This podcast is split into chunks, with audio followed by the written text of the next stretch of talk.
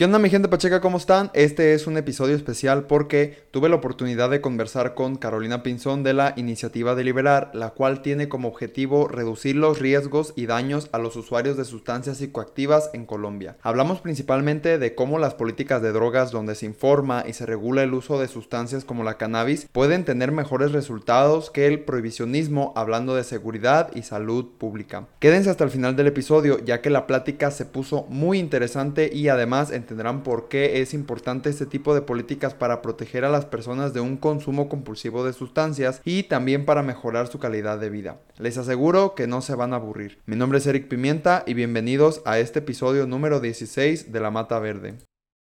Oye, o sea, ¿y qué onda con la marihuana? Aquí en la Mata Verde hablamos del cannabis sin pelos en la lengua, resaltando tanto las cosas buenas como las malas. Ojo, el objetivo de este proyecto no es en pro o en contra del uso del cannabis, sino de que la gente esté informada acerca de él. Date la oportunidad de escucharnos. Te aseguro que no te vas a aburrir. La sociedad nos ha impuesto paradigmas cerrados acerca de esta planta durante mucho tiempo, pero es momento de que todo esto cambie, por una sociedad sin tabús ni prejuicios. Listo, creo que ya está grabando. ¿Qué onda mi gente Pacheca? ¿Cómo están? Espero se encuentren muy bien y pues el día de hoy yo tengo la fortuna de estar aquí platicando con Carolina Pinzón, que nos acompaña desde su natal Colombia. Carolina es activista por los derechos de las personas que usan sustancias psicoactivas y es fundadora de la iniciativa Deliberar. Ella es psicóloga de la Pontificia Universidad Javeriana de Bogotá, tiene un máster en prevención y tratamiento de conductas adictivas de la Universidad de Valencia y también es estudiante de doctorado en psicología de la Universidad de los Andes en Bogotá. Carolina, un gusto tenerte aquí en el podcast. Bienvenida. Hola Eric, muchas gracias a ti por invitarme. Eh, Carolina, me gustaría que antes de comenzar con el tema principal del episodio, nos contaras así brevemente a mí y a la audiencia que nos está escuchando ¿Qué es lo que esta iniciativa de Deliberar hace específicamente y también qué labores realizas tú en esta? Bueno, pues Deliberar es una iniciativa de reducción de riesgos y daños para personas que usan drogas. Básicamente lo que hacemos es que compartimos información basada en evidencia científica y en saberes populares para que la gente pueda tomar decisiones informadas sobre el consumo, no solamente sobre si quiere o no quiere consumir, sino sobre cómo quiere consumir, de forma que pueda eh, reducir al máximo las consecuencias negativas que el consumo pueda tener en su salud física, mental, pero también en su seguridad, en su, bueno, no sé, como en sus aspectos eh, académicos, laborales, etc. Eh, y en Deliberar, pues yo soy la directora. Deliberar es una iniciativa que tiene algo más de tres años. y pues básicamente es eso a lo que nos hemos dedicado, a brindar información a través de la página web, a través de algunos recursos digitales, en redes sociales y ya. Ok, excelente. La verdad que tengo que felicitarte que la iniciativa que tú propones está muy, muy interesante y creo que juega un papel muy importante en esta sociedad, ¿no? Que, se utilizan pues muchas sustancias, ¿no? Eh, ahorita ya sí entrando al tema principal del episodio, me gustaría que nos mencionaras así a grandes rasgos algunas de las consecuencias negativas que ha dejado la guerra contra las drogas, ¿no? Porque eh, pues desde mi perspectiva como mexicano, me imagino que también de alguna manera ha sido parecido en Colombia, ¿no? Eh, no sé, a lo mejor tú nos puedas este, agregar aquí algo que de alguna diferencia que haya, ¿no? De Colombia a México, ¿no? Porque los dos lugares siempre han sido como que ese punto específico donde eh, se le relaciona al país con el, narcotráfico, ¿no? El uso de sustancias ilícitas. Sí, justo pues yo creo que la principal consecuencia que ha tenido la guerra contra las drogas es el tema de la violencia. Digo la principal, sobre todo en países como Colombia y como México, que son los países donde la lucha contra el narcotráfico ha sido más fuerte, ¿no? Y, esa lucha, pues justamente lo que más ha traído es, violencia, es muerte, es corrupción. Eh, eso, digamos, en términos de como de la población general, ¿sí? Pero centrándonos un poco en el, consumidor de sustancias psicoactivas, pues efectivamente lo que la guerra contra las drogas ha traído es la estigmatización y con esa estigmatización como el alejar a las personas de, poder proteger su salud cuando consumen sustancias psicoactivas. Digamos que la guerra contra las drogas nos ha enseñado a nosotros a ver a los usuarios de drogas o como delincuentes o como enfermos mentales, ¿sí? Y cualquiera de las dos etiquetas que utilicemos para para ver o para entender a una persona que consume sustancias psicoactivas, pues termina, digamos, vulnerándola más porque la aleja de, las, de los servicios o de, las, o de las cosas que realmente necesita. Ok, ok. Este, también me imagino que ha tenido un eh, impacto ambiental, ¿no? Esta guerra contra las drogas. Yo he escuchado, este, y bueno, he leído también artículos de cómo en Colombia se utiliza el glifosato, creo que estoy haciendo bien este, el uso de la palabra, sí. Eh, glifosato para los eh, plantíos de hoja de coca, ¿no? Sí, pues yo la, realmente ese no es como el, el fuerte o, el, o, el, tema que yo más trabajo, obviamente pues por todo el tema que de, de, deliberar y demás, pues sí termino conociendo mucho como otros aspectos de la política de drogas que no solamente tienen que ver con el consumo de drogas. Y efectivamente, digamos, pues acá en Colombia tenemos una lucha muy grande por detener las aspersiones con glifosato, no solamente por el daño ambiental que causan, sino porque también tienen consecuencias negativas para la salud de las poblaciones y porque además también erradicar la coca, eh, digamos, aunque puede ser un, objetivo, eh, no sé, lógico y, que quisiéramos tener, pues también hacerlo de esta manera puede vulnerar a las comunidades que, viven de la hoja de coca, ¿no? Y, pues yo creo que para nadie es un secreto que, por lo menos en Colombia, el mercado de la coca, eh, pues tiene una influencia muy grande en la economía, tanto en lo macro como en lo micro, y hay, hay poblaciones o hay comunidades, familias que dependen del el cultivo de la coca. Entonces, digamos que también he podido entender y conocer que las consecuencias de la guerra contra las drogas pues no son solamente eh, políticas o económicas, sino también ambientales y también sobre la salud. Ok, ok. Fíjate que creo que es muy similar a lo que sucede en México con los cultivos de, marihuana y amapola, ¿no? En, ciertos estados, eh, que realmente es parte de la economía, ¿no? Independientemente si el, mercado esté regulado o no. Eh, Carolina, tú que has estudiado acerca de los comportamientos adictivos, ¿cuáles son las causas por las que los usuarios de cualquier sustancia psicoactiva desarrollan un consumo compulsivo de esta sustancia? Porque eh, tampoco es decir que no se pueda llegar a tener este, una dependencia a sustancias. Sin embargo, tampoco significa que todos los que consumimos sustancias psicoactivas tenemos una dependencia a ella, ¿no? Sí, pues realmente no hay como un factor que sea determinante o, que sea la causa de la adicción, aunque muchos así quisieran verlo. Realmente cuando una persona desarrolla trastornos adictivos, lo que encontramos es que hay una mezcla de diferentes factores de riesgo que propician que la persona eh, genere unas relaciones disfuncionales con la sustancia. Estos factores pues pueden ser muchos, ¿no? Hay unos factores que son personales, que tienen que ver con la historia personal, eh, que tienen que ver con la historia familiar, con la genética, que tiene que ver con la crianza, la infancia, la posibilidad que, tienen las personas de acceder a educación, de acceder a servicios de salud, que, de acceder a, información sobre prevención del consumo, etc. Por otro lado, también tiene mucho que ver la sustancia, ¿no? Y es si la sustancia tiene o no capacidad de generar dependencia física.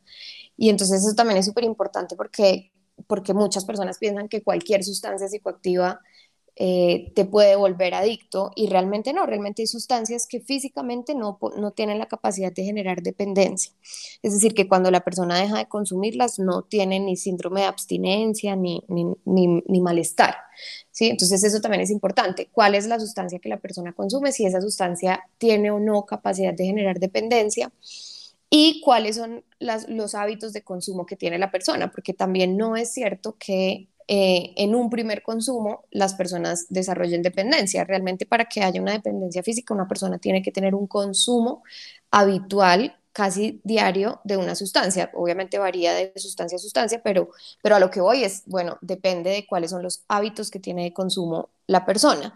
Si consume todos los días, cuánto consume, a través de qué medios consume, o sea, cuál es su vía de administración, etcétera. Y por último, pues también tiene mucho que ver el contexto en el que está la persona y es si, por ejemplo, es un contexto donde hay permisividad hacia las drogas, pues es mucho más probable que, por ejemplo, en la adolescencia las personas prueben las drogas y entonces se mezclan ahí dos factores importantes que son la edad y el contexto. ¿sí?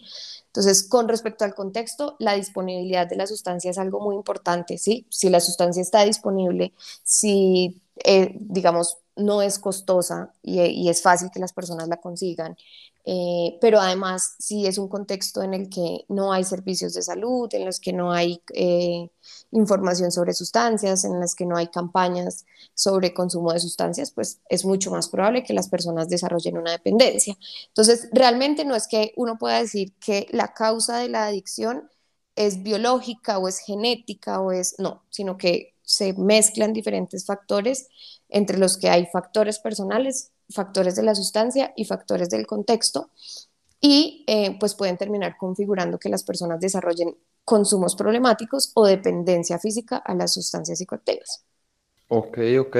Fíjate que se me hace este, bien interesante lo que dices porque muchas personas eh, prueban ese tipo de sustancias sin la información necesaria, ¿no? De, de, cómo va a interactuar con tu organismo, ¿no? Y esto es bien importante porque también tú sabes si esta sustancia tiene un riesgo, ¿no? Que la estoy metiendo a mi organismo o no. En el caso de, bueno, yo he leído un poco de los alucinógenos y esos no tienen una repercusión eh, necesariamente, en este caso, que se te pueda hacer adictiva, ¿no? Es algo muy, muy diferente a, por ejemplo, eh, la cocaína o el alcohol, ¿no? Que tiene eh, una interacción con, estos neurotransmisores, ¿no? De la, de la dopamina y todo eso. Este, así como dices tú, el contexto también tiene que ver.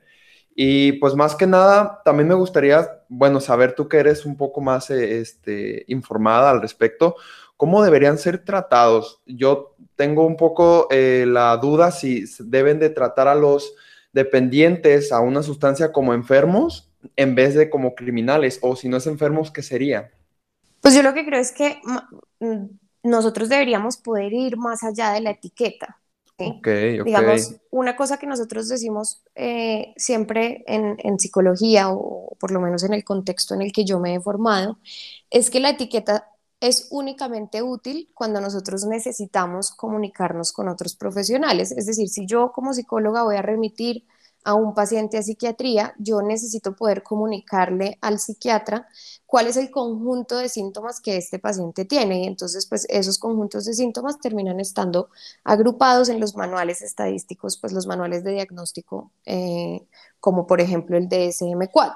Entonces, de ahí parte, digamos, que, que, la psicología y la psiquiatría haya tratado de agrupar unos síntomas específicos y les haya puesto el nombre de una enfermedad. Sin embargo, que la persona que tiene estos síntomas sepa o no sepa cuál es la enfermedad que los agrupa, pues realmente no cambia en mucho su situación, ¿sí? Y por eso te digo que yo lo que creo que es importante es que podamos ir más allá de la etiqueta del diagnóstico, y es que indiferente de cuál sea el diagnóstico que tenga la persona, realmente lo que nosotros tenemos que tratar de modificar o en lo que tratamos de incidir son en esos síntomas, ¿sí?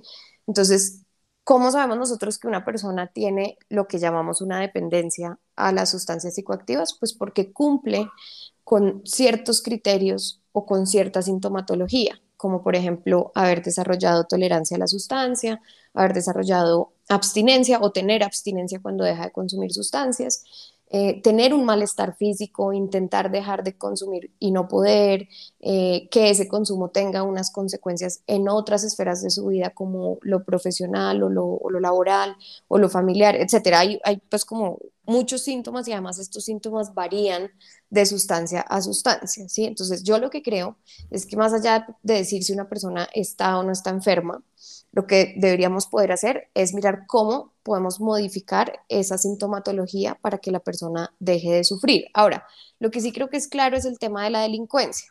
Esa etiqueta se ha reevaluado mucho, ¿sí? Porque en algún momento pensábamos que el consumo de sustancias causaba que las personas cometieran conductas delictivas. Entonces, eh, se decía algo así como que el que fuma marihuana es una persona agresiva, es una persona violenta y es un homicida en potencia. Pero ya, digamos, también hemos avanzado mucho en los estudios y lo que hemos encontrado es que los factores de riesgo para el consumo de sustancias suelen ser muchas veces los mismos factores de riesgo para la conducta delictiva, por ejemplo, la pobreza.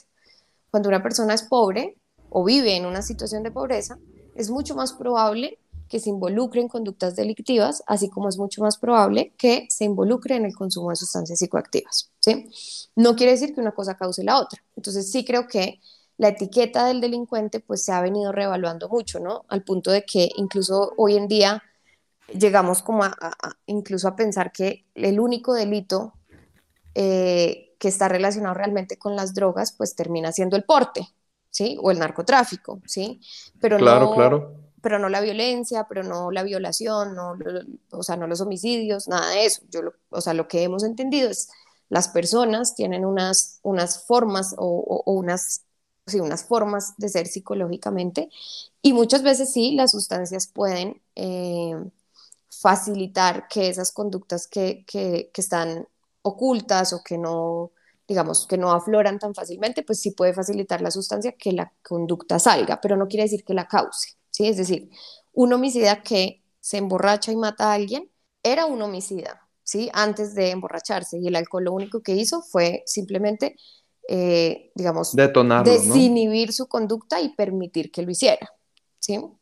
Ok, ok. Entonces, creo que más, una de las cosas en las que nosotros trabajamos mucho también desde Deliberar es cómo poder superar esa etiqueta, ya sea del delincuente o del enfermo mental, y digamos simplemente cómo podemos tratar de que las personas que consumen drogas puedan tener una calidad de vida buena, ¿sí? Y que se les puedan asegurar unos mínimos derechos. Ok, ok. Eh, fíjate que ahorita que mencionas esto, creo que también es importante mencionar que, la gran mayoría de la población cree que las personas que utilizan sustancias psicoactivas, eh, así como la cannabis, como el alcohol, el tabaco, lo hacen por motivos de escape de los problemas. Y la verdad es que no, o sea, cada una, o sea, cada uno tiene sus razones específicas para consumirlas, ¿no? O sea, no, no cabe, este, no se puede decir que no haya personas que sí lo utilicen en esas circunstancias, pero que también hay otros usuarios que son responsables, ¿no? Y que le dan, este, de alguna manera, un, aporte, ¿no? Al bienestar. Y este, me gustaría preguntarte, Carolina, eh, ¿por qué consideras importante que se eduque a la población acerca del uso responsable de estas sustancias en lugar de prohibir y criminalizar a los usuarios, ¿no? Porque es lo que normalmente el gobierno hace, eh, se le hace muy sencillo, este, ok, tiene, o sea, tiene drogas, vámonos para la cárcel, ¿no? Es más sencillo así que tratarlo, ¿no? Así como dices tú, ir más allá de las etiquetas, ¿no? Y ver cómo que los consumidores de sustancias psicoactivas tengan una mejor calidad de vida. Yo lo que creo es que la prohibición en algún momento fue como la respuesta lógica hacia un problema, ¿sí? Digamos que uno se da cuenta que eh, cierto material de construcción tiene consecuencias negativas para la salud, pues uno lo primero que piensa es que la salida más fácil es prohibir que se utilice ese, ese material. ¿Sí? Y creo que eso fue lo que pasó con las drogas. En algún momento, pues se debieron haber dado cuenta que eh, el alcohol o otras sustancias psicoactivas tenían la capacidad de deteriorar la salud de las personas y pensaron que prohibirlo era la salida pues como más fácil. ¿sí? Ahora, también creo que eso está atravesado por un montón de intereses políticos y económicos, pero pues no me voy a detener en eso, hagámoslo un momento al lado y pensemos que simplemente fue un interés genuino eh, de la sociedad por proteger a los demás de las consecuencias negativas del consumo, ¿sí? Ahora, lo que entendimos con el tiempo y con el paso de los años y después de 50 años de, prohibición de las drogas es que el, asunto de las drogas o el mercado de las drogas no funciona como funciona en el resto de los mercados y entonces prohibir la venta, prohibir el consumo no tuvo el efecto que se esperaba y digamos la gente no entendió que la prohibición se daba porque las sustancias podían generar consecuencias negativas para la salud. Yo creo que parte de eso tiene que ver con lo que tú dices y es que mucha gente vio que podía consumir sustancias psicoactivas sin que necesariamente su consumo eh, tuviera consecuencias negativas para su salud. ¿sí? Después de eso, la prohibición se mantuvo por intereses netamente políticos y económicos y hasta este momento se ha mantenido netamente por intereses políticos y económicos. ¿sí? Pero en paralelo a esa prohibición, pues muchas personas nos hemos venido dando cuenta, y yo digo, pues yo hasta ahorita, porque no llevo tampoco mucho tiempo trabajando en el tema de drogas, pero, pero en las últimas décadas muchas personas también se empezaron a dar cuenta que eh, de pronto la salida, eh, digamos, más adecuada al problema de las personas que realmente sí tenían dependencias ah, con el consumo de sustancias, pues podía ser no la prohibición total, sino simplemente decirle a la gente cómo podía consumir sin causarse tantos daños. Y entonces las personas que ya consumían y no tenían consumos problemáticos, pues de pronto se sintieron mucho más tranquilas de sacar a flote su consumo y de decir, bueno, pero es que yo también, yo, llevo consumiendo mucho tiempo y realmente pues no me ha pasado nada de las cosas que normalmente dicen que le van a pasar a alguien que consume, es decir, no estoy en una situación de habitabilidad de calle, no he asesinado a nadie, no he abandonado a mi familia, no he abandonado mi trabajo, etc. Entonces, eso con respecto al tema de la prohibición, y es de ahí es de donde sale la prohibición, digamos, principalmente por un interés genuino de proteger a la gente, pero después se convierte en un interés político y económico. Y entonces va transitando todo, todo el asunto hasta que se pone sobre la mesa la posibilidad de que la gente pueda aprender a consumir de unas maneras menos riesgosas. Y quienes empiezan a probar esto, pues se dan cuenta que realmente sí es mucho más efectivo que la prohibición. ¿Por qué? Porque las personas que consumen sustancias psicoactivas, a pesar de que no todo el mundo lo ve así, pues realmente sí tienen una autonomía sobre sus vidas y sobre sus cuerpos. Y cuando las personas tienen la información necesaria, pues es mucho más fácil que tomen decisiones acertadas sobre su consumo, ¿sí? Entonces yo creo que, que así fue como llegamos a esto, ¿no? Y ahora ya podemos hablar tranquilamente sobre por qué sí es posible que la gente tenga un consumo responsable, pero además sobre por qué es importante que a la gente se le plantee esa posibilidad. ¿sí? Porque cuando la gente está completamente desinformada, pues lo que hace es que se precipitan más rápido las consecuencias negativas. Si yo, digamos, decido que quiero consumir una sustancia, pero no me informo sobre cuál es la dosis adecuada, sobre cuál es la vía de administración, sobre eh, qué debo tener en cuenta para consumir, pues es mucho más probable que tenga una sobredosis. ¿sí? Ahora, cuando hablamos de que la gente puede consumir de una manera más responsable, pues la gente está mucho más eh, dada a buscar información para poder tomar una mejor decisión. Claro, claro, Carolina. Fíjate que, a esto que lo mencionas, eh, pues lo hemos visto, ¿no? En, vivo ejemplo, ¿no? En Estados Unidos, que en ciertos estados ya se eh, ha legalizado, incluso también en Canadá a nivel federal se ha legalizado el, este, el cannabis, ¿no? Y se ha visto que eh, se puede llevar una convivencia saludable, ¿no? Con esta planta que también, bueno, la sustancia es, es pues de, alguna manera la sustancia no es tan nociva como otras, pero el detalle aquí es de que se puede tener un consumo responsable con la información, o sea, que esté ahí a, a nuestro alcance, ¿no? Que es lo que anteriormente no se tenía. Ahorita la ciencia, los celulares, todo está a la mano. Podemos tener un uso responsable. El detalle aquí es que eh, se levante la prohibición, ¿no? Porque los usuarios no, no, ni siquiera pueden a veces este, aceptar su consumo, ¿no? Sin sentir temor de, ser perseguidos. Sí, justo. Sí, y eh, hablando de eso también en los derechos humanos, eh, pues se habla de este libre desarrollo de, la personalidad, ¿no? Que quiere decir que cada persona tiene derecho a decidir lo que hace con, con su cuerpo y con su vida. Aquí el detalle es que en la mayoría de los países no se toma en cuenta el uso de sustancias psicoactivas como parte de este libre desarrollo de la personalidad. Eh, pues, de mi opinión, cualquier gobierno de, este, perdón, cualquier país debería garantizar la seguridad de los usuarios mediante la regulación de estas sustancias, ¿no? Para que puedan hacer uso de su derecho a libre desarrollo de la personalidad. En este caso que está pasando en México y que espero también suceda pronto en Colombia, que se legalice eh, todos los usos de la marihuana y que podamos también aprender, ¿no? Conforme la marcha, qué se necesita, cómo podemos llegar a la población este, que está más vulnerable a tener este consumo compulsivo, ¿no? De acuerdo.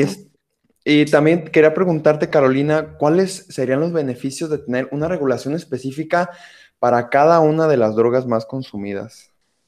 Pues yo creo que el primer beneficio, lo más importante, sería poder quitar el control del mercado al narcotráfico, ¿sí? Porque el hecho de que el, sea el narcotráfico o el mercado negro el que controla el tema de las sustancias, pues no nos permite saber realmente qué es lo que, está, lo que se está vendiendo.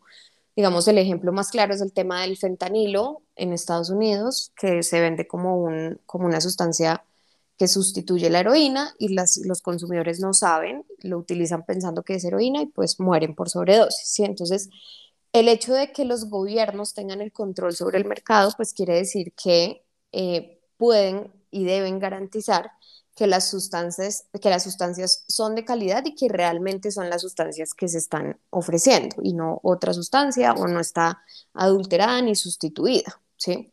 Yo creo que eso es algo importante porque pues protege el hecho de que la sustancia, lo que te digo, sea de calidad y que las personas puedan saber qué es, cuánto es y asimismo cuánto se supone que yo debería consumir o yo podría consumir en función de mis características personales, ¿sí? También creo que eso, pues, tendría, que los gobiernos regulen el mercado, pues tendría como una influencia política y económica, que creo que también es como la parte más difícil de todo, y es porque obviamente pues el narcotráfico no quisiera perder el control y el dinero que eso genera, y van a luchar muy fuerte por no perderlo, pero si en algún momento los gobiernos pudieran tomar el control sobre eso, eh, digamos que los precios se regularían, eh, la calidad se regularía, las personas podrían tomar mejores decisiones, pero además el dinero que se, se, produce a través de esto, pues podría reinvertirse en temas de educación y salud, ¿sí? Ahora, obviamente también tener el mercado regulado, pues implica que haya un mayor control sobre quiénes están consumiendo y qué están consumiendo. No digo control sobre las personas, sino que eh, se, se pueden establecer unos límites de cuánto puede una persona comprar o consumir sin que eso afecte directamente su salud. Que obviamente, pues la idea es que las personas pudieran tomar sus propias decisiones, pero digamos que en este momento, al no haber ningún control sobre eso, pues cualquier persona le puede vender a cualquier persona cualquier cantidad de cualquier cosa, ¿sí? Digamos, una cosa que yo hablo mucho con los papás, con los padres de familia, eh, es el tema de, de, de, cuál es la lucha que ellos tienen porque no haya una regulación. Si es que acaso ellos creen que cuando el jíbaro o el dealer le va a vender marihuana a una persona, le pide la cédula o, su, ID, su, su, identificación, para saber si es mayor de edad o no. ¿Sí? Eso no pasaría en un mercado regulado, porque así como pasa, por ejemplo, con el alcohol y con el cigarrillo, pues uno podría establecer unos límites de edad para que las personas puedan acceder a sus productos. Entonces, creo que hay muchos, muchos beneficios que podría tener la regulación, pero, pero finalmente todos esos beneficios irían encaminados a una única cosa y es poder proteger la salud de las personas que consumen sustancias psicoactivas, ¿sí? Como una consecuencia, digamos, que, que, ocurriría en paralelo, pues yo creo que, que, influiría mucho en los niveles de violencia que hay, sobre todo en países como México y como Colombia, pero, pero creo que la bandera principal de la regulación debe ser el hecho de que podamos proteger la salud de las personas que usamos sustancias psicoactivas. Ok, ok. Y pues también casi siempre nos venden eh, la, que la regulación de todas las drogas es la panacea, ¿no? Para eh, eliminar la, violencia, ¿no? Que a lo mejor no sea así porque también el, crimen organizado tiene otras maneras, ¿no? De, de, tener poder, pero sí estaríamos debilitándolo de, de alguna manera, este, pues bastante importante, ¿no? y también ayudaría, como dices tú, a que las personas eh, puedan hacer el derecho, bueno, más bien a ejercer su derecho de, consumir sustancias psicoactivas. O sea, ¿cuál podría ser la diferencia? Eh, darse un toque de cannabis a un café en la mañana, ¿no? O sea, también puede tener que ver con el estilo de vida que uno lleve, ¿no? Siempre y cuando se haga de una manera responsable. De acuerdo. Ok, y Carolina, eh, antes de llegar al, final del episodio, me gustaría hacerte esta pregunta porque considero que tu opinión podría aportar mucho valor a, la audiencia que nos está escuchando. y es esta pregunta, eh, ¿cómo podríamos cambiar en la población esa mentalidad prohibicionista de un mundo sin drogas a una donde se acepte este libre albedrío y se conviva de forma armónica con todas las sustancias, ¿no? Y esto obviamente este, haciendo uso de ellas responsablemente. Pues yo lo que creo es que tenemos que sacar a la luz dos, como dos realidades que solemos esconder, ¿no? La primera es las realidades de las consecuencias negativas que ha tenido la guerra contra las drogas o la prohibición de las drogas, ¿sí? O sea, si realmente la gente pudiera tener conciencia sobre esas consecuencias y entender cómo han sido justamente eh, como la respuesta que ha tenido eh, la guerra contra las drogas, pues la gente podría decir, ok, listo, de pronto esto no se está haciendo bien porque las consecuencias han sido peores, ¿sí? O sea, si lo vemos en términos de los daños a la salud, el número de vidas perdidas, el número de, no sé, eh, o, cómo ha aumentado la violencia, etcétera. Entonces, creo que lo primero es que la gente pueda realmente conocer cuáles son las consecuencias de la guerra contra las drogas, porque de momento nos han querido vender que ha sido un éxito, ¿sí? O sea, como que es la mejor idea, bombardear cultivos de cocaína, y matar eh, cultivadores o poner, no sé, acá en Colombia ponen minas quiebra pata y cosas así, nos han vendido que la guerra contra las drogas ha sido un éxito, ¿sí? Y, creo que es importante que podamos entender que de ninguna manera puede ser un éxito que, que hayan personas muriendo porque estamos tratando de eliminar la venta de una sustancia o de una planta, ¿sí? Pero otra cosa que creo que también es importante que salga a la luz y que, y que creo que en eso tenemos mucho por hacer los consumidores de sustancias es que la gente también entienda que no es real lo que dicen sobre las consecuencias del consumo de sustancias y que no todas las personas que consumen sustancias terminan desarrollando consumos problemáticos, pero además que muchos de los consumos problemáticos que las personas desarrollan no tienen que ver con la sustancia, ¿sí? Tienen que ver más con sus estilos de vida, con sus contextos, con las situaciones de vulnerabilidad en las que están inmersos, ¿sí?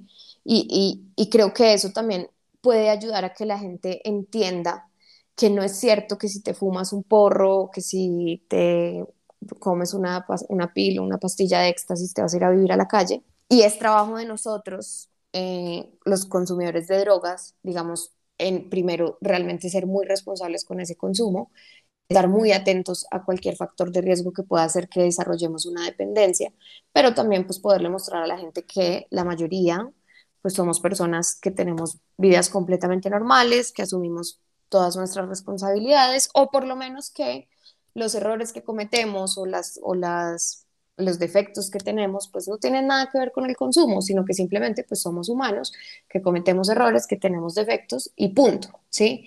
Ahora, yo con eso, y ahí también hay una cosa que creo que es muy importante, siempre digo que la idea no es tener como que, que, lo principal debe ser la bandera del consumo responsable, porque yo siento que a veces cuando nosotros tomamos esa bandera del consumo responsable, pues también estamos como eh, segregando y vulnerando aún más a las personas que realmente sí desarrollan eh, consumos problemáticos, ¿sí? Y es, y es eh, no es decir que esas personas no deberían existir, que todos podemos consumir de una manera responsable, porque eso no es cierto, sino es hacer también que la gente pueda entender que quienes desarrollan trastornos derivados del consumo lo hacen porque están inmersos en unas situaciones de vulnerabilidad específicas, ¿sí? Ya sea psicológicamente, ya sea económicamente, ya sea eh, laboralmente, cualquier cosa, pero a lo que voy es no podemos pretender ignorar que hay personas que sí desarrollan problemas y no podemos pretender que, que, que esas personas queden desatendidas, ¿sí? Claro, claro, tienen que eh, de alguna manera ser atendidos, ¿no? O sea, porque pues precisamente tienen que estar bien en todos los aspectos, ¿no? Su contexto social y todo eso. Y son cosas que no necesariamente dependen de la sustancia, ¿no? Hay cosas que te hacen vulnerable simplemente por nacer en un lugar donde pues naciste, ¿no? O sea, ¿cómo, ¿cómo, podemos nosotros como, como, en este caso, ¿no? Si nosotros fuéramos los gobernantes, este, salvaguardar la seguridad y también la salud de ese tipo de personas que pues sí, es un hecho que nació en, en este tipo de, de, contexto, ¿cómo podemos nosotros protegerlo, ¿no? De, de, este consumo que puede dañar su salud. Este, y eh, mi gente Pacheca, yo creo que esto fue todo del episodio. Carolina, disfruté muchísimo esta conversación. La verdad que este, dice un aporte de valor muy, muy grande aquí a, la audiencia, porque hace falta, la verdad, hablar de estos temas, porque la gente todavía incluso piensa que yo he escuchado muchas opiniones al respecto de que, bueno, o sea, que se legalice la cannabis, pero ¿qué pasa con todas las otras sustancias? No, las otras no a ver, ¿por qué? O sea, tenemos que ser o todos coludos o todos rabones, ¿no? Es una expresión que se usa mucho acá en México, que eh, tiene que ver que o son todos o son ninguna, ¿no? O sea, no, no podemos tener nada a medias porque no funciona. tenemos que informarnos totalmente y este, creo que estás haciendo un trabajo muy pues, relevante, ¿no? En, tu país con, con, la, creo que había visto que ganaron un, un premio de algo de periodismo. Sí, un premio nacional de periodismo digital en el 2019. Ok, ok, sí está muy interesante y la verdad, este, pues nada, hace más, hace falta más contenido de este tipo, la verdad, porque tenemos que informar a la población y cambiar esta perspectiva de que el prohibicionismo ha funcionado, ¿no? Como, como lo decías tú, y la verdad es que no. Hay que darle mejor. Por otro lado, que probablemente tenga sus matices, ¿no? Pero puede ser mejor que lo que ya vimos que no funciona. justo. Gracias a ti, Eric, por la invitación. Sí, eh, antes de irnos, me gustaría que le mencionaras a, la audiencia que nos está escuchando cómo pueden encontrarte en redes sociales. Bueno, nosotros en redes sociales estamos en todas las redes sociales como arroba deliberarorg. Estamos en Instagram, en Twitter, en Facebook y en TikTok. Eh, y también pueden encontrarnos a través de nuestra página web que es www.deliberar.org.